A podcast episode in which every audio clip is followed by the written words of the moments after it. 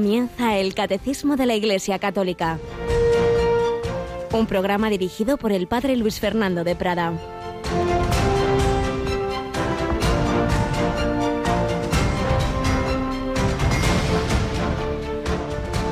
Jesús les preguntó, ¿de quién es esta imagen y esta inscripción? Le contestaron, del César. Jesús les replicó, dad al César lo que es del César y a Dios lo que es de Dios. Alabado sean Jesús, María y José, muy buenos días en este primer día del mes de junio, mes eucarístico, mes del corazón de Jesús. Esta famosa escena cuando le tientan a Jesús con el tema del impuesto, del denario, y su respuesta comienza por fijarse en de quién es la imagen que aparece en el denario del César, pues nos lleva a recordar algo muy importante. Nosotros estamos sido creados a imagen y semejanza de Dios. No somos una mera moneda con una efigie, sino que todo nuestro ser es imagen y semejanza de Dios. Santa Catalina de Siena se dirigía a la Santísima Trinidad y decía, tú lo creaste así, oh Trinidad eterna. Le diste la memoria al hombre para que se acordara de todos tus beneficios. Y así, Padre eterno, le hiciste partícipe de tu poder le diste la inteligencia para que comprendiera tu bondad y participara de la sabiduría de tu Hijo único. Le diste la voluntad para que pueda amar lo que ve y conoce de tu verdad y participe así del amor de tu Espíritu Santo. Imagen y semejanza de Dios, dad a Dios lo que es de Dios, nuestro ser entero, nuestra memoria, inteligencia, voluntad, todo nuestro ser. Entreguémoslo al Señor. Consagrémonos a aquel el único dueño de nuestro ser, que no solo nos ha creado su imagen y semejanza, sino que nos ha restaurado después de que rompimos esa semejanza por el pecado, nos ha redimido y nos llama a una imagen mucho más perfecta por la santidad, llamados a consagrarnos. Consagración fundamental el bautismo, pero luego el Señor nos invita a renovar nuestra consagración, a profundizar en ella a través de los demás sacramentos y de consagraciones particulares al corazón de Jesús, a la Santísima Virgen, a través de ella al propio Señor Jesús, etcétera, etcétera. Pues bien, hemos terminado el mes de mayo, hemos mirado especialmente a María, pero María nos lleva a Jesús. Aquí tenemos a, a través de las tormentas a Rocío. Buenos días, Rocío. ¿Qué tal? ¿Te ha despertado la tormenta que ha habido en Madrid? Madre mía, vaya chaparrón. Buah, menudos truenos. ¿eh? Bendita lluvia. Pues sí, pues sí. Bueno, pues hemos terminado este mes de mayo y ahora María nos quiere introducir en el corazón de Jesús. ¿Cuándo vamos a hacer nuestras oraciones al corazón de Cristo? Bueno, tenemos nuestras oraciones del mes del corazón de Jesús después de la hora intermedia, igual que estábamos haciendo el mes de mayo, vamos a hacer el mes del corazón de Jesús. Pero no nos vamos a quedar ahí, Padre. ¿Sigo leyendo? Bueno, entonces eso, por si alguno se despista, a la hora intermedia hacia las doce y cuarto de mediodía hora peninsular, ¿verdad? Eso es. Y además, hace un par de años eh, teníamos la, el centenario de la consagración de España al corazón de Jesús. Con ese motivo, nuestro buen amigo y voluntario, el padre Santiago Arellano, preparó 30 meditaciones preciosas. Yo creo que podemos volver a profundizar en ellas, ¿no? Y lo vamos a hacer después de las oraciones de la noche, después de la oración de completas, que va a ser en torno a las 11 menos 20 de la noche, hora peninsular. Así, así que a mediodía eh, las oraciones del mes del corazón de Jesús y por la noche, antes de las once, esas meditaciones para profundizar pues en es lo que significa la consagración ah, de cada uno de nosotros, familias, comunidades, al corazón de Jesús. Pero es que además entramos en este mes, en, esta semana, eh, en que el corpus se celebra el jueves propiamente, aunque por desgracia, pues en la mayor parte de los lugares se ha tenido que trasladar al domingo, pero este jueves eh, litúrgicamente sería el Corpus y justo este jueves tenemos nuestra hora santa, así que genial esta, esta semana, tenemos hora santa. Eso es el jueves 3 de junio por la noche, a las 11 de la noche, a las 10 en las Islas Canarias. Vamos a conectar en directo con la Capilla de los Estudios en Madrid para hacer esa adoración a la Eucaristía, al Señor. Ahí está Cristo resucitado y vivo. Ese corazón de Jesús latiendo para siempre se ha quedado en el cielo, pero el cielo se hace presente en la tierra a través de la Eucaristía. Y tendremos en esa noche, que sería la noche del Corpus, y en cualquier caso esa noche de víspera de primer viernes de mes, que por cierto recuerdo también que hay esa iniciativa de todas las Radio Marías del mundo de que cada primer viernes de mes acentuemos no solo la oración, sino también el sacrificio, particularmente en forma de ayuno. Todo viernes es un día penitencial, no solo los viernes de cuaresma, todos. Pero se nos invita especialmente en estos tiempos difíciles pues a, a cuidar la penitencia, sobre todo los primeros viernes de mes. Bueno, pues penitencia, conversión, conversión de Agustín estamos viendo en esta primera sección. El gran San Agustín se encontró con el Señor, hubo un momento decisivo que hoy vamos a recordar de la mano del padre Tomás, Tomás Álvarez.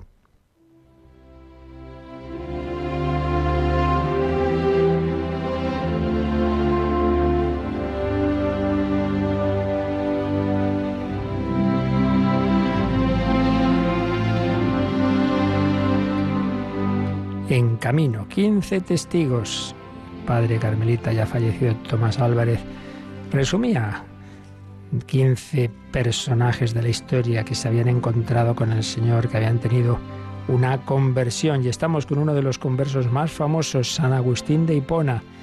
Habíamos hablado de la primera etapa cuando andaba extraviado. Habíamos recordado aquella escena que él cuenta en sus confesiones cuando va a hacer ese discurso, ese panegírico al emperador que era como la cima de su fama, pero por otro lado él se sentía muy vacío porque iba a decir mentiras, iba a hacer alabanzas que sabía que no eran verdaderas y ve a aquel borracho por, por Milán y piensa que en el fondo es más feliz ese hombre, ese borracho que él, que, que aunque ha triunfado humanamente, sin embargo, pues se siente vacío. Y luego, bueno, todo un periodo de luchas, de búsqueda de la verdad, de diálogo interior y exterior, de hablar con unos, con otros, de, de leer esto, de leer lo otro, de leer la Biblia, le decepciona al principio, luego cada vez va viendo que sí, que la verdad está en la Iglesia Católica, pero, pero, pero una cosa es la cabeza y otra es el corazón, sobre todo pues lleva una vida eh, en el tema de la, de la castidad, eso siempre ha sido un, para él un punto muy difícil, un hombre muy apasionado, lleva 15 años más o menos que recuerde viviendo con una chica la que desde, desde jovenzuelo, desde adolescente, habían tenido un hijo, en fin, toda una, una lucha fortísima, pero realmente ya ve cuál es el camino, pero claro, una cosa es verlo y otra cosa es decidirse, otra cosa es tener la fuerza. No la tenía, sentía su fragilidad, sentía su debilidad. Bueno, pues llega ese momento decisivo en el huerto de Milán, así nos lo resume pasado en sus propias confesiones de San Agustín el padre Tomás Álvarez. Mañana, mañana, mañana, mañana, ya mañana me convertiré, mañana, frente a la presión interior que constantemente estrecha a Agustín entre el abismo de la mediocridad y el anhelo de cambio, el viejo Agustín que habita en el retórico de 32 años no se resiste, dilaciona, mañana, mañana, y así una vez y otra, un mañana que nunca llega a ser hoy. ¿Cuántas veces nos pasa esto, verdad? Que vamos dejando las cosas, bueno, sí, sí, ya, ya me confesaré, sí, sí, ya iré a misa, ya, ya, ya, ya hablaremos, padre, ya hablaremos, ya tenemos que quedar, tenemos que quedar y nunca quedas. Mañana, mañana, mañana.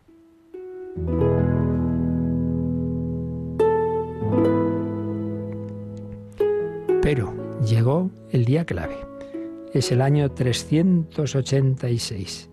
Agustín va a cumplir 32 años. Como un ciclón se le echa encima el acontecimiento decisivo de su vida.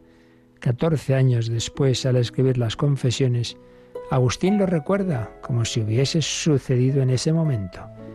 Y se lo cuenta a Dios y al lector de su libro con todo detalle, con más emoción que detalles. Estalló en mi vida una tormenta enorme que encerraba en sí copiosa lluvia de lágrimas, y para descargarla toda con sus truenos correspondientes me levanté de junto a Alipio, gran amigo suyo, pues me pareció que para llorar era más a propósito la soledad, y me retiré lo más remotamente que pude, para que su presencia no me fuese estorbo. Tal era el estado en que me hallaba, del cual él se dio cuenta, pues no sé qué fue lo que dije al levantarme, que ya el tono de mi voz parecía cargado de lágrimas. Quedóse él en el lugar en que estábamos sentados, sumamente estupefacto, mas yo, tirándome debajo de una higuera, no sé cómo, solté la rienda a las lágrimas, brotando dos ríos de mis ojos, sacrificio tuyo aceptable. Y aunque no con estas palabras, pero sí con el mismo sentido, te dije muchas cosas como estas, Señor, ¿hasta cuándo? ¿Hasta cuándo, Señor, has de estar irritado? No quieras más acordarte de nuestras iniquidades antiguas. Sentíame aún cautivo de ellas y lanzaba voces lastimeras. ¿Hasta cuándo? ¿Hasta cuándo? Mañana, mañana, ¿por qué no hoy? ¿Por qué no hoy? ¿Por qué no poner fin a mis torpezas en esta misma hora? Decía estas cosas y lloraba con amarguísima contrición de mi corazón. Mas he aquí, he aquí, que oigo de la casa vecina una voz como de niño o niña, que decía cantando y repetía muchas veces, toma y lee, toma y lee. De repente, cambiando de semblante, me puse con toda la atención a considerar si por ventura había algún juego en que los niños soliesen cantar algo parecido, pero no recordaba haber oído jamás cosa semejante. Y así, reprimiendo el ímpetu de las lágrimas, me levanté, interpretando esto como una orden divina, de que abriese el códice y leyese el primer capítulo que se Tenía junto a él algunos fragmentos de la Sagrada Escritura. Porque había oído decir de Antonio, San Antonio Abad, que advertido por una lectura del Evangelio, a la cual había llegado por casualidad, y tomando como dicho para él lo que leía, vete, vende todas las cosas que tienes, dalas a los pobres y tendrás un tesoro en los cielos y después ven y sígueme, se había convertido al punto a ti con tal oráculo. Así que, apresurado, volví al lugar donde estaba sentado Alipio y yo había dejado el códice del apóstol, cartas de San Pablo, al levantarme de allí. Lo tomé, lo abrí y leí en silencio el primer capítulo que me vino a los ojos y que decía, no en comilonas y borracheras, no en lechos y liviandades, no en contiendas y emulaciones, sino revestíos de nuestro Señor Jesucristo, y no cuidéis de la carne con demasiados deseos.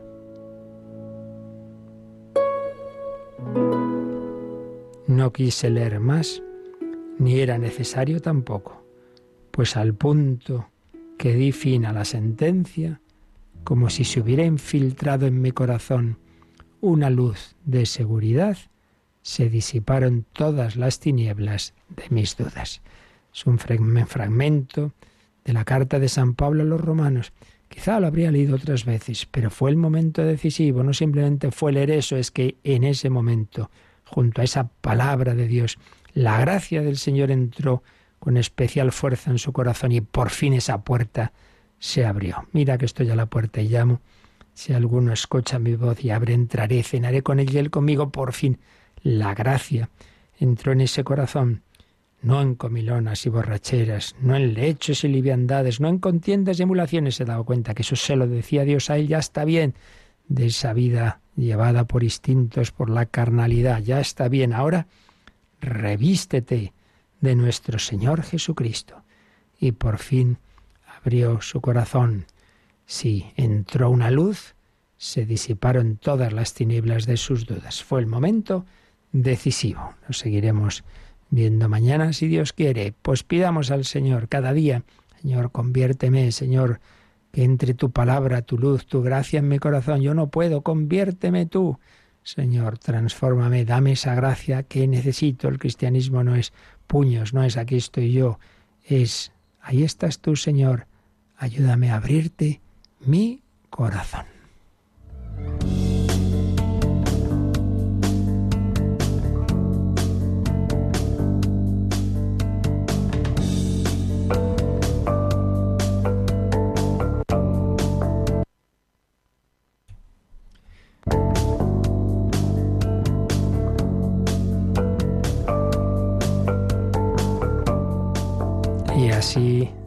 Desde ese día Agustín, pues ya definitivamente se convenció de que la plenitud de la verdad, Jesucristo, estaba en la Iglesia Católica.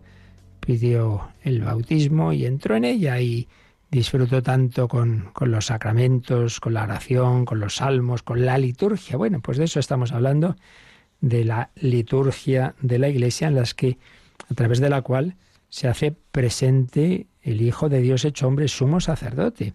Estamos en este capítulo titulado La celebración sacramental del misterio pascual lo que Jesús hizo, toda su obra redentora que culmina en ese misterio pascual, de su pasión, muerte, resurrección, ascensión a la derecha del Padre, envío del Espíritu Santo, eso si se hace misteriosamente presente en la liturgia de la Iglesia, especialmente en la Santa Misa. Y estamos, después de haber visto el trasfondo sacramental, trasfondo que hay en la teología de los sacramentos, estamos viendo la parte, digamos, de lo que vemos la liturgia, cómo se celebra, respondiendo a esta primera pregunta, ¿quién celebra? Y la gran respuesta siempre es, es una acción del Cristo total, es decir, de Cristo cabeza y de sus miembros que formamos la Iglesia. Celebra Cristo, Él en el cielo, moviéndonos aquí en la tierra con su Espíritu Santo. Habíamos visto que siempre hay una ventana abierta, por así decir, a la liturgia celestial, que aunque no lo veamos en toda gran celebración litúrgica, aunque esté celebrando uno solo o con tres personas, realmente está unido al cielo, a la Virgen, a los ángeles, a los santos, celebración de la liturgia celestial, pero ahora estamos ya viendo lo que aquí vemos, los celebrantes de la tierra. Estábamos en este apartado que pone los celebrantes de la liturgia sacramental. Y habíamos respondido, habíamos visto lo que nos responde sobre esos celebrantes aquí en la tierra en el número 1140. Pero vamos a releerlo para acabar de profundizar un poquito en este número. Rocío, 1140. ¿Quién celebra? Es toda la comunidad, el cuerpo de Cristo unido a su cabeza, quien celebra. Las acciones litúrgicas no son acciones privadas, sino celebraciones de la Iglesia, que es sacramento de unidad. Esto es pueblo santo, congregado y ordenado bajo la dirección de los obispos. Por tanto, pertenece a todo el cuerpo de la Iglesia, incluyen en él y lo manifiestan, pero afectan a cada miembro de este cuerpo de manera diferente, según la diversidad de órdenes, funciones y participación actual. Por eso también, siempre que los ritos, según la naturaleza propia de cada uno, admitan una celebración común, con asistencia y participación activa de los fieles, hay que inculcar que ésta debe ser preferida, en cuanto sea posible, a una celebración individual y casi privada.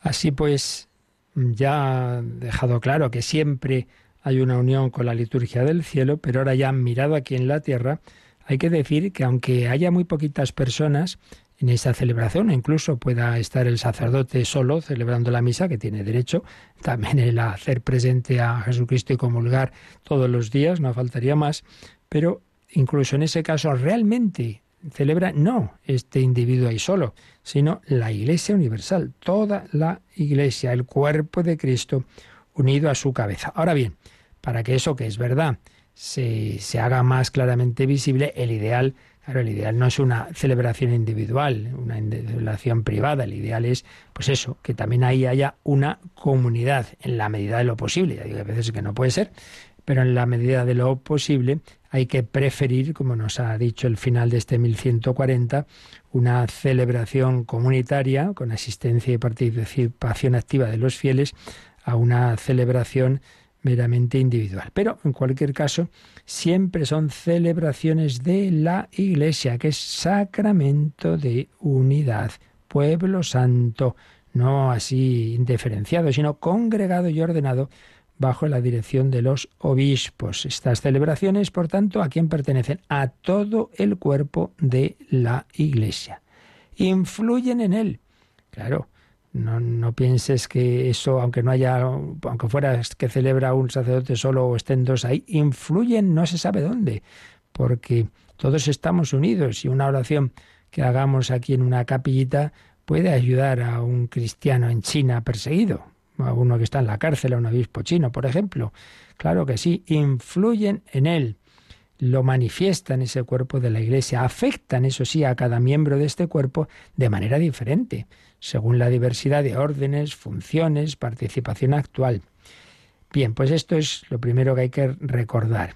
Celebra Jesucristo, pero Jesucristo cabeza de la Iglesia, por tanto, con toda la Iglesia. Vamos a añadir algún aspecto recogido de, este, una de las obras de referencia que, con la que estamos ampliando, de un gran teólogo liturgista, eh, don Monseñor Julián López Martín, ya obispo emérito, que nos recuerda, por ejemplo, que la liturgia es de la Iglesia y para la Iglesia, de y para.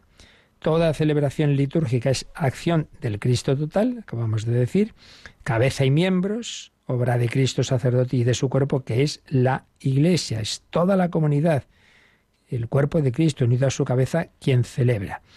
En este sentido, la liturgia es de la Iglesia, porque pertenece al entero cuerpo eclesial, pero es también en favor de la misma Iglesia, de la Iglesia y para la Iglesia. Recordemos, por ejemplo, que después de la consagración vienen esas intercesiones en que siempre pedimos por la Iglesia Universal, por el Papa, por el obispo del lugar, por todos los, los fieles, etcétera, de la Iglesia y para la Iglesia. Los sacramentos constituyen la Iglesia, la Iglesia nace de esos sacramentos. La Iglesia celebra la Eucaristía, pero a su vez la Eucaristía genera la Iglesia. Y otras consecuencias que señala don Julián López, pues que si la liturgia es de la Iglesia, no puede nadie, tampoco los ministros ordenados, tampoco el sacerdote, hacerse dueño de la liturgia. Yo hago aquí de mi capa un sallo, me invento las oraciones, digo lo que me da la gana. Hombre, hay partes variables, hay partes que se permite una, una flexibilidad, pero otras partes ni hablar. Y muchas veces uno se cree que va a hacer más atractiva la liturgia improvisando. Pues no, hombre, no. Por eso, dice el Vaticano II, a nadie le está permitido eh, añadir, quitar o cambiar algo por propia iniciativa. Es de la Iglesia, no de ti, y para la Iglesia. Y luego, pues siempre se recuerda que cada uno, según su, su, ministerio, según su situación, debe eh, desempeñar todo y solo aquello que le corresponde. Por ejemplo, el diácono, si hay diácono en esa celebración, pues él debe leer el, Evangelio, que no lo haga un sacerdote si es diácono, pero, pero el diácono no puede hacer otras cosas que solo puede hacer el sacerdote. En síntesis, dice don Julián López, el sujeto integral de la acción litúrgica es siempre la Iglesia, incluso en esa posibilidad de que el ministro ordenado se, encontrara solo, porque también aquí es ministro del Cristo total, por voluntad del Señor y no por delegación de la comunidad. La visión de, muchos grupos no católicos es un, ministro delegado de la comunidad. Aquí se vota este como el representante de la comunidad, entonces nos representa. No, no, no, no viene por ahí la cosa, sino que viene de lo alto, viene de Cristo. Ha sido ordenado en esa por esa imposición de las manos por un sucesor de los apóstoles, es Cristo el que elige no somos nosotros los que elegimos al ministro. Más cosas que nos añade don Julián López, pues hablando de que esta celebración, pues en primer lugar, eh, o, idealmente debe ser comunitaria y de una asamblea, nos hace una pequeña síntesis del, significado de, de, esas reuniones de los fieles. Claro, está, es indudable que una visión de fe, celebra la Iglesia Universal, pero esa Iglesia se hace realidad en las reuniones locales de los fieles presididos por sus pastores. Como dice la Sacrosantum Concilium del Vaticano II, estas asambleas constituyen, especialmente en la celebración eucarística, la principal manifestación de la Iglesia de Cristo. Sí, la Iglesia de Cristo es la Iglesia universal, pero que se hace presente en esta comunidad, esta parroquia, que están aquí reunidas estas 300 personas celebrando.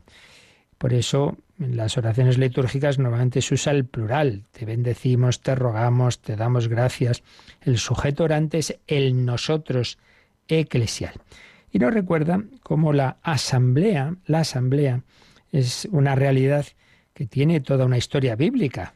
mm, claro, estaba prefigurada en esa asamblea de Israel. Esto ya cuando empezamos a ver toda esta parte de la liturgia algo dijimos de ello, esa asamblea de Israel en el desierto, cuando va por el desierto y entonces llegan al Sinaí y tienen aquellas grandes teofanías, es todo el pueblo el que está ahí, la asamblea.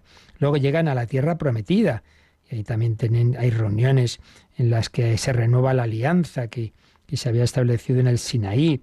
Luego cuando vuelven del exilio, son, aparecen en el Antiguo Testamento diversos pasajes en que se ve la importancia de toda esa asamblea. Y luego ya en el Nuevo Testamento tenemos a los apóstoles, a los que Jesús resucitado se les aparece en el cenáculo, y luego ya va apareciendo, mm, ya una vez que Cristo ha ascendido a los cielos, van apareciendo diversas asambleas de la Iglesia. Aparece la asamblea de Jerusalén, claramente, en los Hechos de los Apóstoles, la Asamblea de Antioquía también, en el capítulo 13 de los Hechos, de Tróade, capítulo 20 de los Hechos, Corinto, la primera carta de San Pablo a los Corintios, capítulo 11, etc. La Asamblea.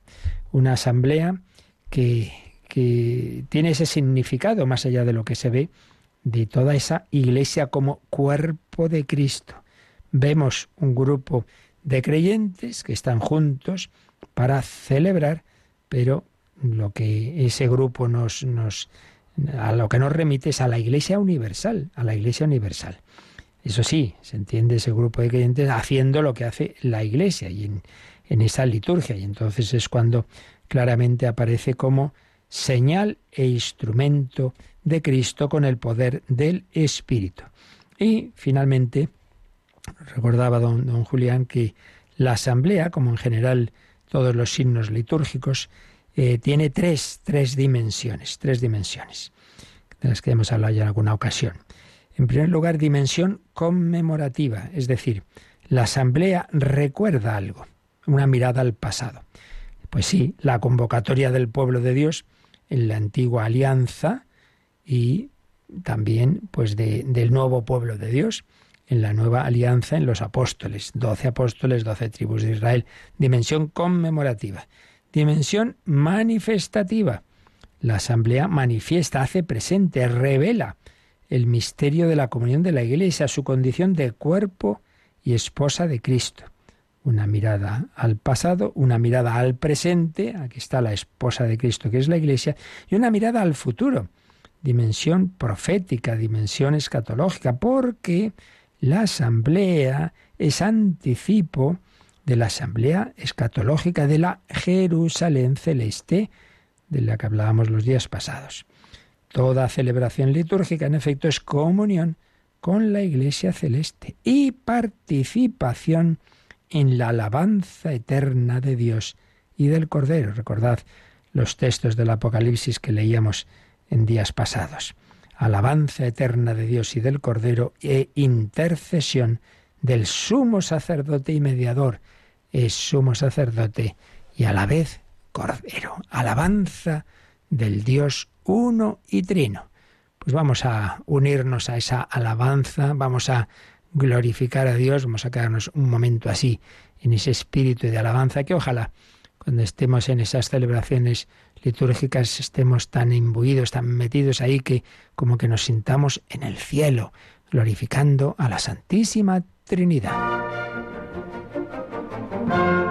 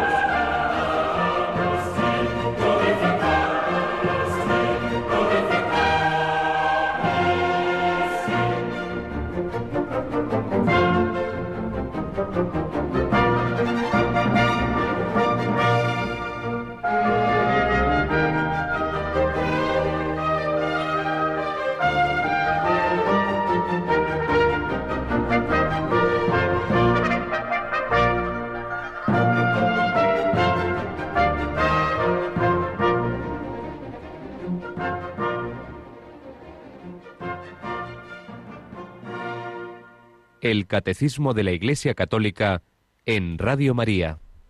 Gloria in excelsis Deo, sí, para gloria y alabanza de la Santísima Trinidad. Bien, pues después de, este principio general de respuesta a quien celebra aquí la liturgia sacramental, toda la Iglesia universal, y de hablar de esa asamblea que, que se reúne eh, con esa ese esos precedentes del Antiguo Testamento y esa visión de fe de que esa iglesia es la esposa de Cristo, los siguientes números van a ir detallando un poquito más estos participantes en la celebración. En primer lugar, profundizamos en todos esos cristianos que estamos ahí reunidos en esa asamblea de nuevo. Luego ya veremos que dentro de la asamblea hay distintos ministerios, que no es lo mismo lo que hace el presbítero que lo que hace el laico, etcétera. Pero en primer lugar vamos a, a ver todavía lo común a todos y es lo que va a desarrollar el número 1141. A ver, ¿qué nos dice este, este número del catecismo? La asamblea que celebra es la comunidad de los bautizados que por el nuevo nacimiento y por la unción del Espíritu Santo quedan consagrados como casa espiritual y sacerdocio santo para que ofrezcan, a través de todas las obras propias del cristiano, sacrificios espirituales.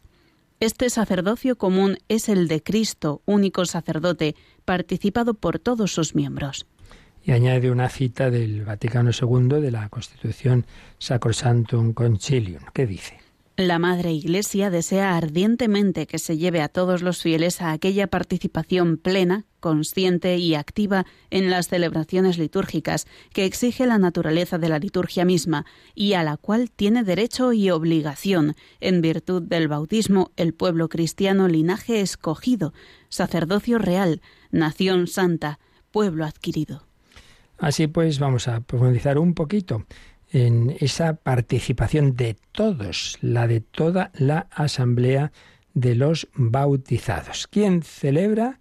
Pues una primera respuesta es toda esa comunidad de los bautizados. En ese sentido, el todavía no bautizado, si una persona va a una celebración litúrgica nuestra sin ser, sin estar bautizado, bueno, pues lo verá, lo escuchará, podrá rezar si ya tiene fe, pero propiamente no es todavía miembro de esa asamblea, puesto que la liturgia y particularmente la eucarística la celebran a aquellos que ya son miembros de esa, de esa iglesia, claro, y se entra eh, como miembro de la iglesia por el bautismo. Así pues, la asamblea que celebra es la comunidad de los bautizados que, y viene aquí una cita de la Lumen Gentium del Vaticano II, eh, han quedado consagrados como casa espiritual y sacerdocio santo por el nuevo nacimiento y por la unción del Espíritu Santo. Obviamente está hablándonos del bautismo y de la confirmación, particularmente por el bautismo, el nuevo nacimiento. Sí, porque recibimos una vida distinta, la vida meramente humana. Sus padres nos transmiten la vida humana, Dios infunde el alma también, pero por el bautismo recibimos una participación de la vida divina, de la naturaleza divina. Por eso nacer de nuevo, la gracia de Dios, nuevo nacimiento y unción del Espíritu Santo que nos consagra.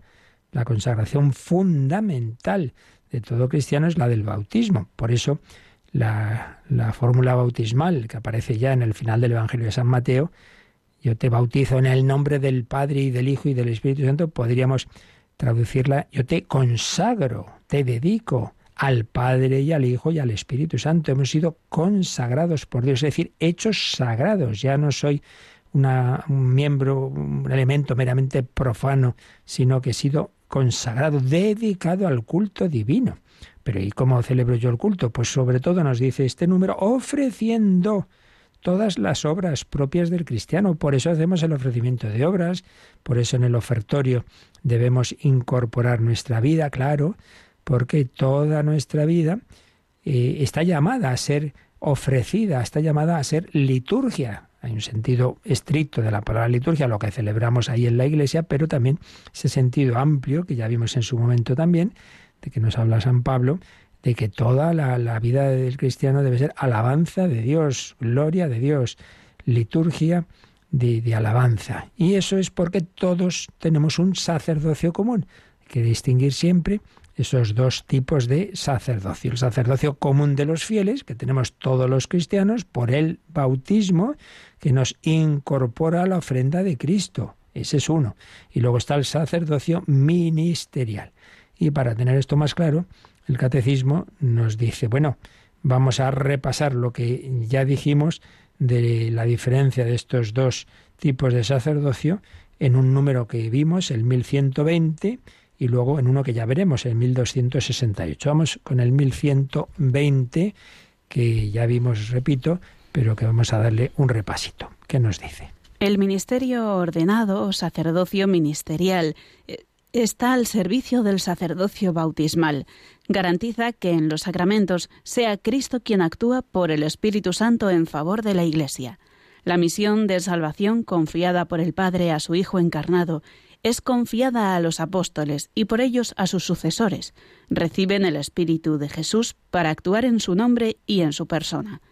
Así el ministro ordenado es el vínculo sacramental que une la acción litúrgica a lo que dijeron y realizaron los apóstoles, y por ellos a lo que dijo y realizó Cristo, fuente y fundamento de los sacramentos. Así pues, en este número, que era cuando estábamos hablando de cómo los sacramentos son de Cristo y de la Iglesia, aquí se nos recuerda que precisamente a través de ese ministro ordenado, ese obispo o sacerdote, entroncamos con aquellos que recibieron estos poderes, que fueron los apóstoles. Recibid el Espíritu Santo, a quienes perdonéis los pecados les quedan perdonados. Tomad, comed, haced esto en memoria mía. Entonces está esa dimensión que nos entronca con Jesucristo, porque esto no es un invento nuestro de la asamblea que decide hacer no sé qué y entonces como un plan democrático. No, no, no. Esto viene de Jesucristo. Por eso es necesario en estos sacramentos ese ministro ordenado, ese sacerdocio ministerial que garantiza esa, esa conexión con los apóstoles de Cristo. Pero ojo, que la primera frase de este número ha dicho que este ministerio ordenado, ese sacerdocio ministerial, está al servicio del sacerdocio bautismal. Claro, porque esto es para que todos los que participan en esa celebración, todos ellos, a su vez, puedan vivir ese sacerdocio común, puedan ofrecer sus vidas. Por eso vamos a ver ahora lo que más adelante mm, trataremos eh, en, el número 1268, 1268, que es cuando hablemos del bautismo, puesto que ya hemos dicho que precisamente eh, queda uno consagrado en este sentido del sacerdocio común por el bautismo. Leamos lo que en su momento ya explicaremos con detalle. 1268. Los bautizados vienen a ser piedras vivas para edificación de un edificio espiritual, para un sacerdocio santo. Por el bautismo participan del sacerdocio de Cristo, de su misión profética y real. Son linaje elegido, sacerdocio real, nación santa, pueblo adquirido, para anunciar las alabanzas de aquel que os ha llamado de las tinieblas a su admirable luz.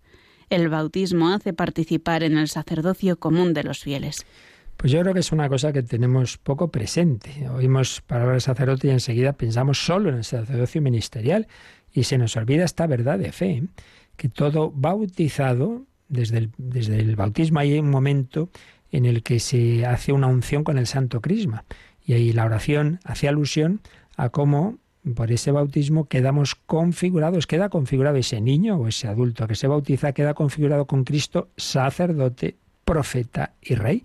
Todo cristiano está llamado a ser sacerdote, es decir, a ofrecer oración, ofrecer su vida, ofrecer los sacrificios de, su vida ordinaria. Sacerdote, profeta, es decir, a dar testimonio, a hablar de Dios. Profeta no es, eh, como tantas veces pensamos, el que anuncia el futuro. Bueno, puede ser que Dios ilumine el futuro, pero es en general el que habla en lugar de profete, el que está da una palabra en nombre de otro, en nombre de Dios.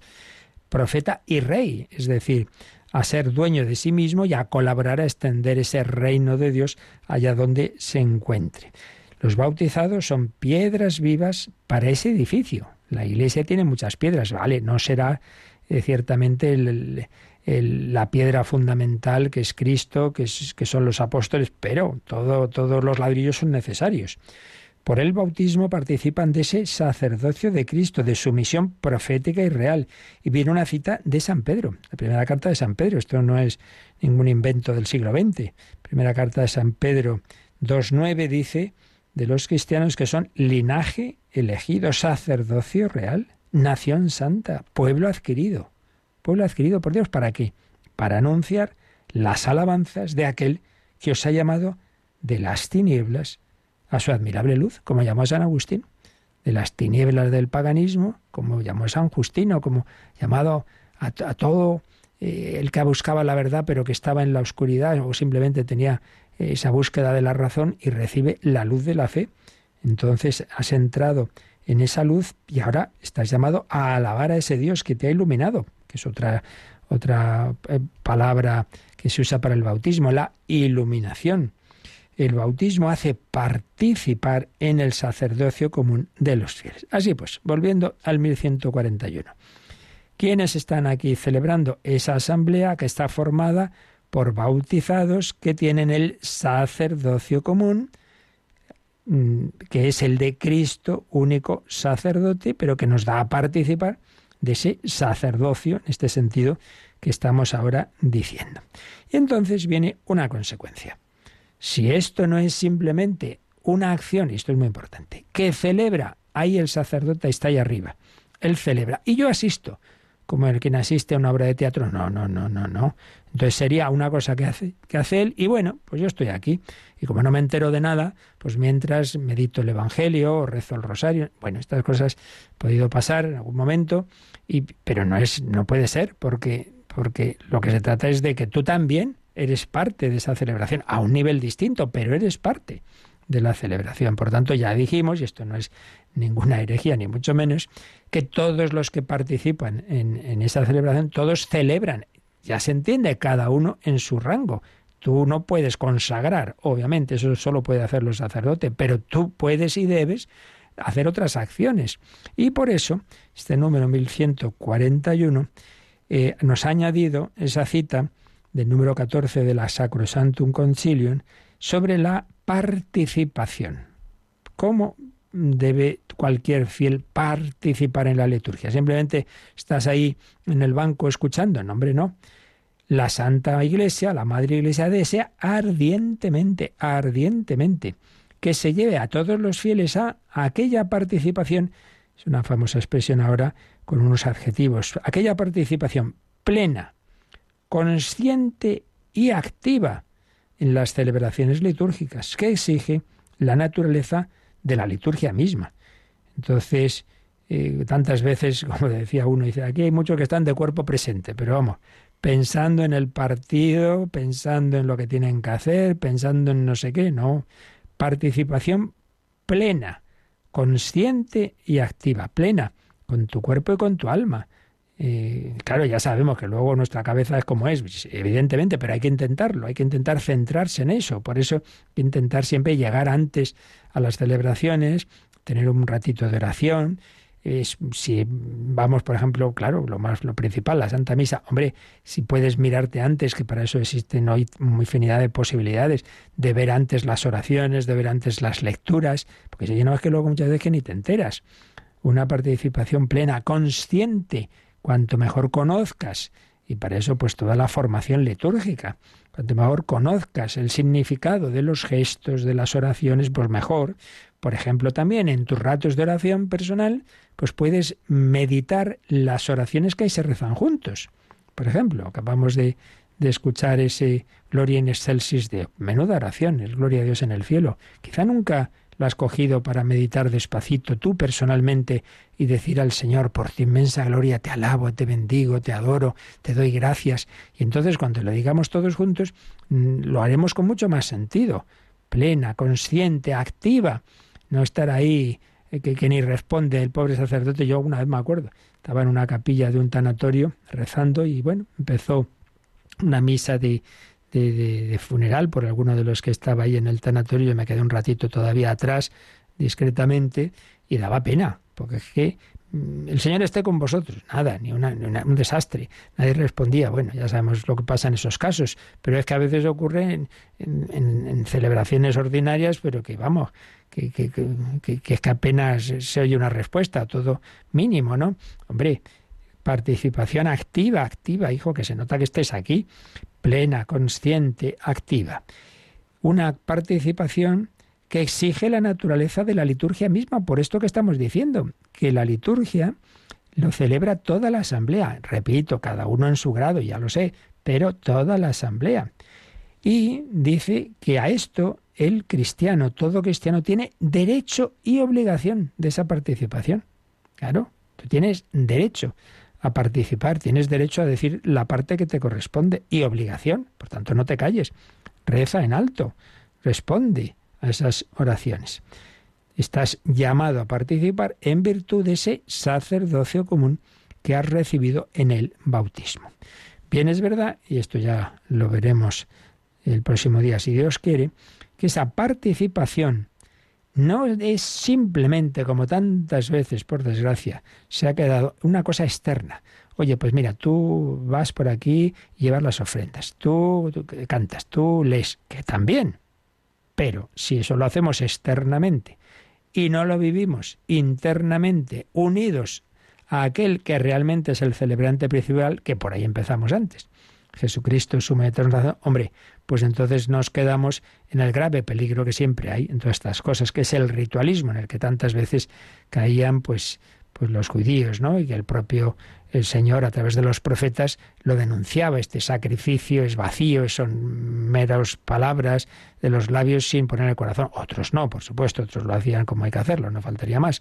Pero ese es el peligro siempre. Bueno, pero hay que hacer las dos cosas vivir desde dentro, desde el corazón, con espíritu de fe y luego manifestarlo externamente. Bueno, profundizaremos en ello mañana si Dios quiere.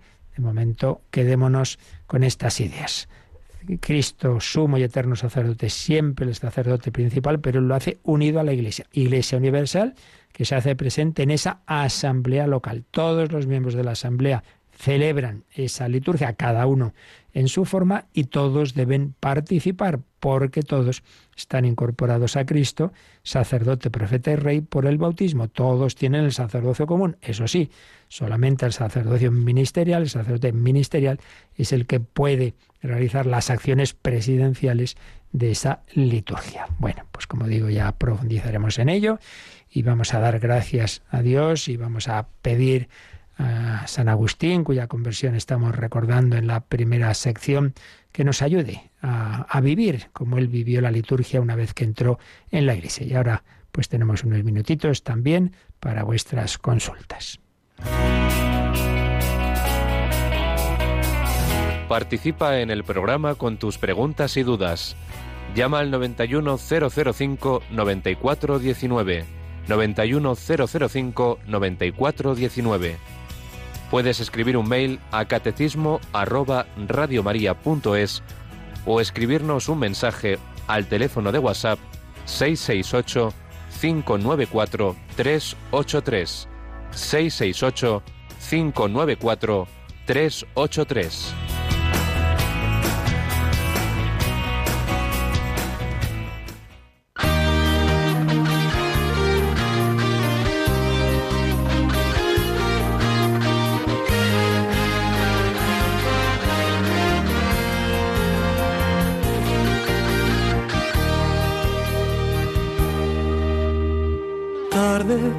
Señor. Hermosura tan antigua, hermosura tan nueva, tarde te amé, Señor. Hermosura tan antigua y tan nueva, tarde te amé, Señor. Hermosura tan antigua, hermosura tan nueva, tarde te amé, Señor. Hermosura tan antigua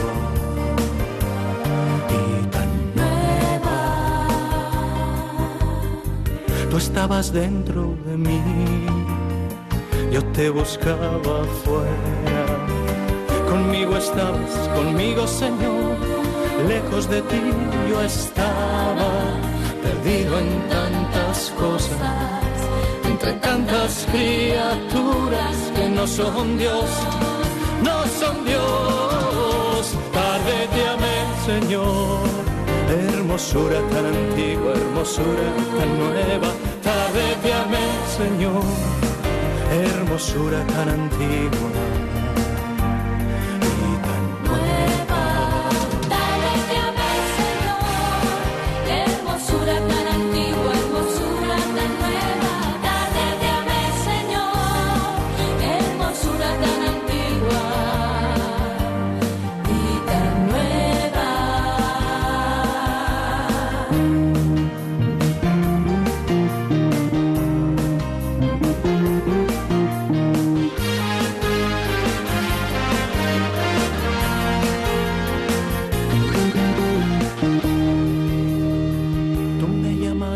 Señor, y abriste mis oídos, mis ojos ciegos por fin ven tu luz, y ahora por ti suspiro, hambre y sed yo tengo, me tocaste, me encendiste en deseos de tu paz, de tu paz, tarde te amé Señor.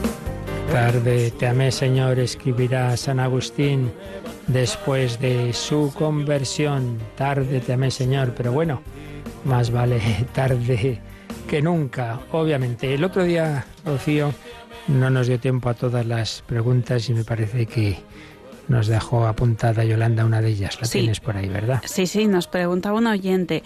Durante la consagración cada vez veo a más personas que se quedan en pie en lugar de arrodillarse. Quizás sería conveniente que los sacerdotes insistan en la importancia que tiene este momento de la consagración para que las personas también se den cuenta de que hay que arrodillarse, los que puedan, claro. Claro. bueno, pues es un ejemplo de lo que estamos diciendo antes, de la participación interna y externa. Obviamente la principal es la interna, es decir, ese acto de fe en que en ese momento se hace presente nuestro Señor Jesucristo.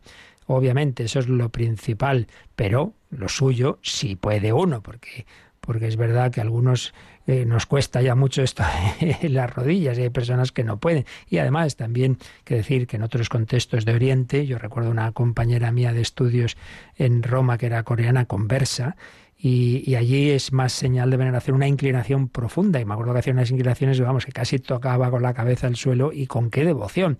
Pero es verdad que en nuestro contexto es la genuflexión, es arrodillarnos. Entonces esa es la manifestación externa de esa fe interna. Lo principal es lo interno. Claro, puede uno que arrodillarse y estar pensando en otra cosa, ya lo sabemos, pero lo suyo son las dos cosas. Entonces, que por desgracia esto se está perdiendo, pues supongo que entra en ese contexto general de que vamos perdiendo, que vamos perdiendo esa, esa, esa fe en esa presencia de Cristo, en, la, en lo que significa la liturgia, pero también habría que añadir más cosas, porque a veces uno ve personas muy devotas y tal, que termina la misa en una en un funeral, por ejemplo, y bueno, el guirigay que se organiza, uno dice, oiga, como viene aquí nuestro Señor, cogía como a los, a los del templo y los echaba. Entonces, tenemos todos que poner de nuestra parte, de nuestra parte, de, oye, guardar la, la, dignidad sagrada del templo, que el templo no es un mercado. Pero es verdad que ese, ese aspecto que dice esta, esta oyente. Ahora, eso yo no sé quién para decirle a, cada sacerdote, tiene que él ver cómo hacer eso, ¿no? Pero es verdad, es verdad que, por desgracia, que por desgracia esa, ese ambiente en que vamos perdiendo ese sentido de lo sagrado, pues se manifiesta en cosas como esa, ciertamente. Teníamos también alguna cosa de hoy, ¿no? Sí, una oyente que estuvo ayer escuchando y rezando con nosotros el Santo Rosario, dirigido por el Papa mm, por el final de la pandemia, mm. nos preguntaba por la advocación de la Virgen de Satanudos que ella no conocía. Bueno, tampoco puedo yo decir mucho. Hemos empezado a conocerla porque el, porque el Papa, antes de serlo ya, tenía devoción a esta advocación. Es una advocación que está en Alemania, en Habsburgo en concreto. Hay un cuadro ahí en que la Virgen tiene en sus manos pues eso, unos, unas cuerdecillas unas, unas cintas que están liadas, están liadas, y ella está como desatándolas. Entonces, ¿qué significa? Que hay circunstancias en nuestra vida que parece no tienen remedio, que no tienen solución, menudo lío, es que esto es que no hay manera, este problema familiar, esta situación, no sé qué, y la Virgen, sin embargo, pues puede hacerlo sabemos que es el Señor por intercesión de María, pero entonces lleva ya siglos esta, esta advocación allí y entonces el Papa, él tiene mucha devoción, ha, pedido o le han regalado una copia de ese cuadro, ayer se llevó a, los jardines vaticanos donde se rezó ese Santo Rosario, la coronó y ahí ha quedado ya en el, Vaticano. Entonces simplemente esto, ¿no? Pues, pues una, una imagen de, de la Virgen María desatando esos nudos como señal, como señal de que, de que no hay circunstancia eh, que no pueda arreglar Dios eh, por mediación de María. Ay, si se ha acabado el vino. Bueno, no tienen vino. La Virgen se lo dice a Jesús y aparece el vino mejor. No sé si nos da tiempo a algo más, Rocío. Bueno, tenemos un breve testimonio a raíz de lo que ha comentado usted al principio del programa, eh, de un oyente en WhatsApp que dice, yo era como Santo Tomás, si no veo, no creo, y el Señor me permitió ver más allá porque se lo pedí, igual que San Agustín, que vea, Señor, más allá de las apariencias y con los ojos del alma. Ahora no es tan importante lo que vean mis ojos, sino lo que me dice el Señor de muchas maneras. Pues muy bien, muchísimas gracias por ese testimonio. La liturgia hay que, para vivirla hay que tener esos ojos de fe. Más allá de lo que vemos, está Jesucristo, Señor mío y Dios mío. Pues entramos en este mes de junio, un mes eucarístico, mes del corazón de Jesús. La bendición de Dios Todopoderoso, Padre, Hijo y Espíritu Santo, descienda sobre vosotros. Alabado sea Jesucristo.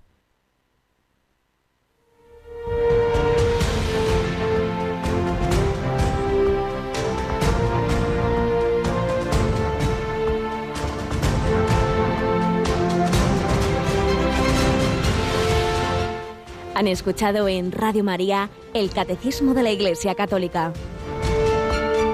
Un programa dirigido por el Padre Luis Fernando de Prada.